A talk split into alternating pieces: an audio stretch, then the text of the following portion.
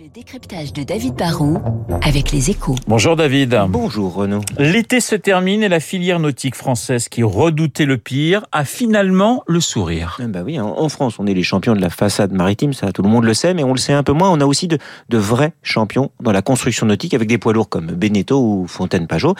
Il y a un an, nos, nos champions français faisaient la grimace. Il n'y avait pas beaucoup de clients, pas de salon nautique et une production totalement désorganisée. La, la, filière, du coup, redoutait le pire. Mais cette année, bah, en dépit des, des, confinements et des perturbations qui se sont quand même un peu poursuivies, bah, la demande est repartie très nettement à la hausse.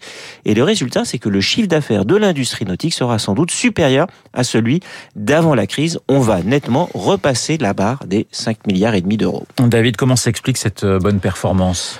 Il y a eu ce qu'on pourrait appeler une vraie envie de bateau. La, première raison, c'est que les Européens qui ont de l'argent ont voyagé moins loin cette année à cause des restrictions sanitaires. On est resté euh, chez nous ou chez nos voisins. Et du coup, les ménages aisés qui, ont moins dépensé en voyage ont cherché à se faire plaisir autrement.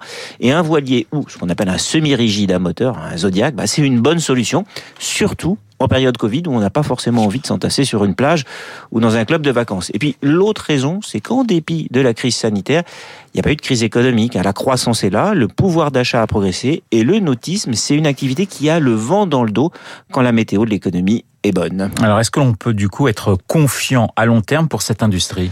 Renaud, il faut l'espérer hein, déjà parce que le nautisme, c'est plus de 40 000 emplois directs en France qui travaillent à 80% pour l'exportation. Mais, attention, il ne faut pas s'enflammer. Déjà, c'est une industrie relativement cyclique. Il faut que l'économie aille bien, car un yacht ou un catamaran, bah, c'est jamais totalement indispensable. Ensuite, il faut que ça aille bien partout, car je vous l'ai dit, on exporte beaucoup.